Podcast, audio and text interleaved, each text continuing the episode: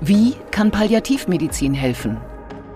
Guten Tag und herzlich willkommen zur Klinik-Sprechstunde, dem Asklepios Gesundheitspodcast mit Kirsten Kahler und Ärztinnen und Ärzten der Asklepios Kliniken. Herzlich willkommen zur Asklepios Gesundheitssendung. Wenn Menschen erfahren, dass ein Familienangehöriger auf die Palliativstation verlegt worden ist, dann denken viele gleich an den bevorstehenden Tod. Doch so versteht sich Palliativmedizin nicht. Sie soll nicht den Weg zum Sterben ebnen, sondern sie will das Leben mit der Krankheit unterstützen.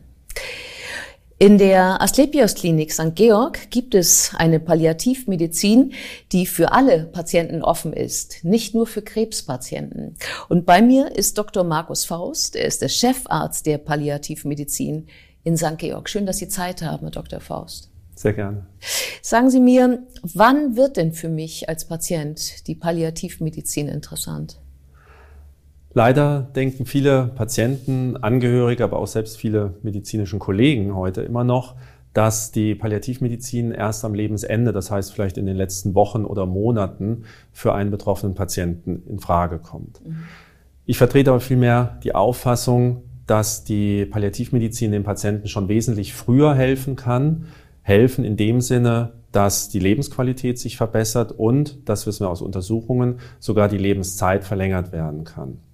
Das heißt, der Patient kann davon profitieren, wenn die Palliativmedizin in die Behandlung zum Beispiel schon bei Diagnosestellung oder aber auch kurz danach im Krankheitsverlauf mit einbezogen wird, selbst dann, wenn der Patient noch einige Monate oder auch Jahre zu leben hat. Mhm. Was für Krankheiten sind es denn dann, mit denen die Patienten kommen können? Das, was bisher bekannt ist und wofür die Palliativmedizin bei den meisten Patienten steht, sind die Krebserkrankungen.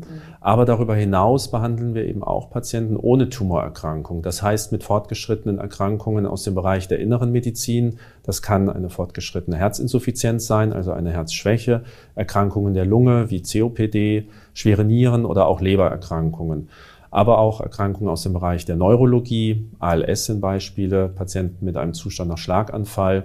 Im Prinzip unabhängig von der Erkrankung können Patienten von uns behandelt werden. Das, was entscheidend ist, ist die Tatsache, dass es sich um eine lebensbedrohliche, um eine Lebenszeit verkürzende Erkrankung handelt und der Patient unter Beschwerden, unter bestimmten Symptomen leidet. Ähm, was ist denn dann der Unterschied zu einer ähm, anderen Behandlung, also zu einer, die eben jetzt nicht in einer Palliativstation stattfindet? Häufig wird in der Behandlung zum Beispiel des Tumors oder auch im Bereich der Innenmedizin zu sehr der Fokus auf nur ein Organsystem gelenkt und gelegt. Was uns wichtig ist, dass wir den Patienten in seiner Ganzheit sehen, in seinem gesamten Bild und nicht nur den Patienten, sondern wir beziehen auch die Angehörigen, die Familie, den Ehepartner, die Freunde mit ein. Das heißt, die Erkrankung, die zugrunde liegende Erkrankung wird natürlich auch von uns mitbehandelt sofern es Behandlungsmöglichkeiten gibt, aber darüber hinaus die belastenden Symptome, unter denen der Patienten leidet, unter denen die Patienten leiden, die vielleicht sonst während des Behandlungsverlaufs eher zu kurz gekommen sind. Ängste, Sorgen, Nebenwirkungen, all das findet häufig in anderen Behandlungsschemata keinen Raum, keinen Platz. Mhm. Ähm, kommen denn dann die Patienten zu Ihnen aus anderen Abteilungen des Krankenhauses oder woher kommen die?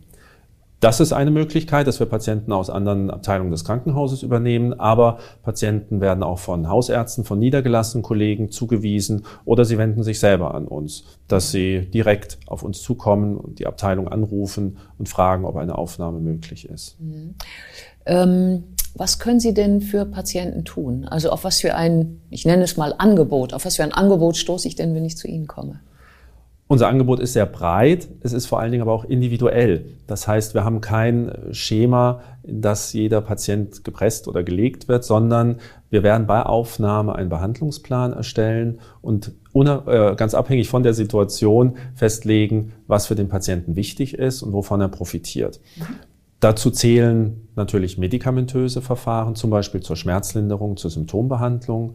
Dazu zählen pflegerische Maßnahmen, das heißt spezielle Lagerungen, aber auch die Unterstützung, die Aktivierung, dass der Patient lernt, wieder gewisse Dinge selber auszuführen. Wir haben ein Team aus Therapeuten, dazu zählen die Physio- und Ergotherapeuten, die physikalische Therapie Musik- und Kunsttherapie, Mitarbeiter, die den Patienten darin unterstützen, womöglich Defizite wieder auszugleichen, aktiv zu werden oder aktiv zu bleiben, eine gewisse Selbstständigkeit, eine Autonomie zu erhalten oder wieder zu erlangen. Ich spreche in dem Zusammenhang häufig auch etwas von der Phase der Rehabilitation in der Palliativmedizin. Das ist ein Zeitpunkt eher zu Beginn eines Erkrankungsverlaufes, in dem der Patient entweder durch die Grunderkrankung oder aber auch durch ähm, eine begleitende Therapie wie eine Chemotherapie oder eine Bestrahlung vielleicht in seiner Aktivität beeinträchtigt ist gewisse Funktionen verloren hat oder nicht mehr ausführen kann. Und die wieder zu erlangen, ist dann unsere Aufgabe, zusammen mit dem Patienten ihn dabei zu unterstützen. Mhm. Das hört sich ja dann so an, als ob er danach wieder nach Hause gehen kann. In der Tat ist es so, dass die meisten Patienten häufig, äh, die meisten Patienten von unserer Station entlassen werden. Es versterben natürlich auch Patienten bei uns. Auch wir begleiten Patienten bis zu Ende. Aber der Großteil, das heißt mehr als 50 Prozent unserer Patienten werden tatsächlich entlassen, entweder nach Hause oder aber auch in eine stationäre weitere Einrichtung wie ein Pflegeheim oder ein Hospiz. Mhm. Ähm, wenn Sie jetzt ähm, Patienten helfen, äh, wieder sozusagen sich besser bewegen zu können, äh, wieder Kraft zu schöpfen aus der Bewegung, das ist ja dann die eine Sache. Aber ähm, äh, was können Sie denn tun in Bezug zum Beispiel auf Schmerz oder was können Sie tun in Bezug auf ähm, die Psyche? Das ist ja unter Umständen auch ein großes Thema dann. Ja. Schmerz ist ein häufiger Grund, weswegen Patienten uns zugewiesen werden. Natürlich nehmen viele Patienten und bekommen auch im ambulanten Bereich oder von den behandelnden Kollegen Schmerzmedikamente, aber viele Erkrankungen, gerade Tumorerkrankungen, sind mit sehr starken Schmerzen verbunden, können mit sehr starken Schmerzen verbunden sein und vor allen Dingen auch mit Schmerzgeschehen, die sich stark verändern, so dass es dann doch entscheidend ist, eine entsprechende fachliche Expertise zu haben, um speziell auf diese Situation eine Schmerztherapie durchzuführen. Das machen wir medikamentös. Das ist sicherlich ein ganz entscheidender Aspekt. Aber auch da kommt wieder das Team aus nicht Medizinern dazu, das heißt die Physiotherapeuten, die Ergotherapeuten, auch Ablenkung ähm, durch Entspannungsmaßnahmen tragen natürlich dazu bei, mit Schmerzen besser umzugehen. Gerade in der Situation einer lebensbedrohlichen Erkrankung haben die psychischen Aspekte und die Unterstützung in diesem Bereich einen großen Anteil. Wir haben Mitarbeiter der Psychologie, der Psychoonkologie, ehrenamtliche Mitarbeiter, die dabei helfen, dann tatsächlich auch mit der Krankheit umzugehen, die Krankheit vielleicht zu akzeptieren und unterstützen in der Krankheitsverarbeitung. Mhm. Ähm, kommt es bei Ihnen auch vor, dass Sie Patienten operieren? Oder gibt es so einen Punkt, von dem man sagt, ähm, hm, naja, also jetzt in diesem Stadium ähm, eigentlich nicht mehr? Ja, sicherlich ist jede Operation äh, oder die Indikation für eine Operation immer zu stellen anhand der, der Situation des Patienten, ist er überhaupt OP-fähig, ist er narkosefähig. Aber grundsätzlich schließe ich in der Palliativmedizin eine Operation nicht aus. Wenn sich ein Patient zum Beispiel ein Bein bricht oder ein Arm bricht, dann äh, darunter Schmerzen hat, funktionseingeschränkt ist, und OP-fähig ist oder, und narkosefähig ist, selbstverständlich würden den, wir den Patienten dann an die entsprechenden Kollegen weitervermitteln oder die Abteilung mit hinzuziehen und der Patient würde eine chirurgische Operation bekommen. Mhm. Ähm was ich mir vorstellen kann, also bei manchen Krankheiten ist es ja so, wenn sie fortschreiten, dann verlieren Patienten ihren Appetit. Mhm. Ähm, das Thema Ernährung oder überhaupt, man kann es auch neudeutsch als Lifestyle bezeichnen. Das ist ja auch etwas, was innerhalb einer Krankheit eine Rolle spielt. Wie gehen Sie damit um? Wie verändert sich da der Patient? Was können Sie tun? Die Ernährung ist in der Tat ein ganz, ganz entscheidender Punkt und zwar auch ein Punkt, der häufig zu Konflikten führt, zu Konflikten innerhalb der Familie oder des sozialen Umfeldes mit dem Patienten. Essen und Ernährung hat einen sehr wichtigen Stellenwert bei uns und viele Angehörige versuchen dem Patienten zu helfen, indem sie ihn ermuntern zu essen. Die Kalorien zählen, darauf zu achten, dass er ausreichend Nahrung zu sich nimmt. Gut gemeint und vor allen Dingen unter der Vorstellung, dass er zu Kräften kommen muss, dass er Kraft braucht, um die Erkrankung möglichst lange äh, zu überstehen oder möglichst lange durchzuhalten. Vielen Patienten wird damit aber gar nicht geholfen, sondern durch diesen Druck, der sich aufbaut von außen, leiden sie zusätzlich. Entweder durch die Erkrankung selber oder auch durch die Therapie, wie eine Chemotherapie zum Beispiel, kommt es zu Übelkeit und die Patienten haben keinen Appetit mehr. Der Körper wehrt sich regelrecht gegen die Nahrung, gegen die Nahrungsaufnahme. Und wir haben gewisse Möglichkeiten, diese Inappetenz oder auch die Übelkeit zu behandeln. Aber ganz entscheidend ist, dass wir auf die Bedürfnisse des Patienten eingehen, Rücksicht nehmen und diese Diskrepanz, die zwischen dem Patientenwunsch und den Angehörigen besteht, aufklären, dass wir vermitteln, dass wir informieren.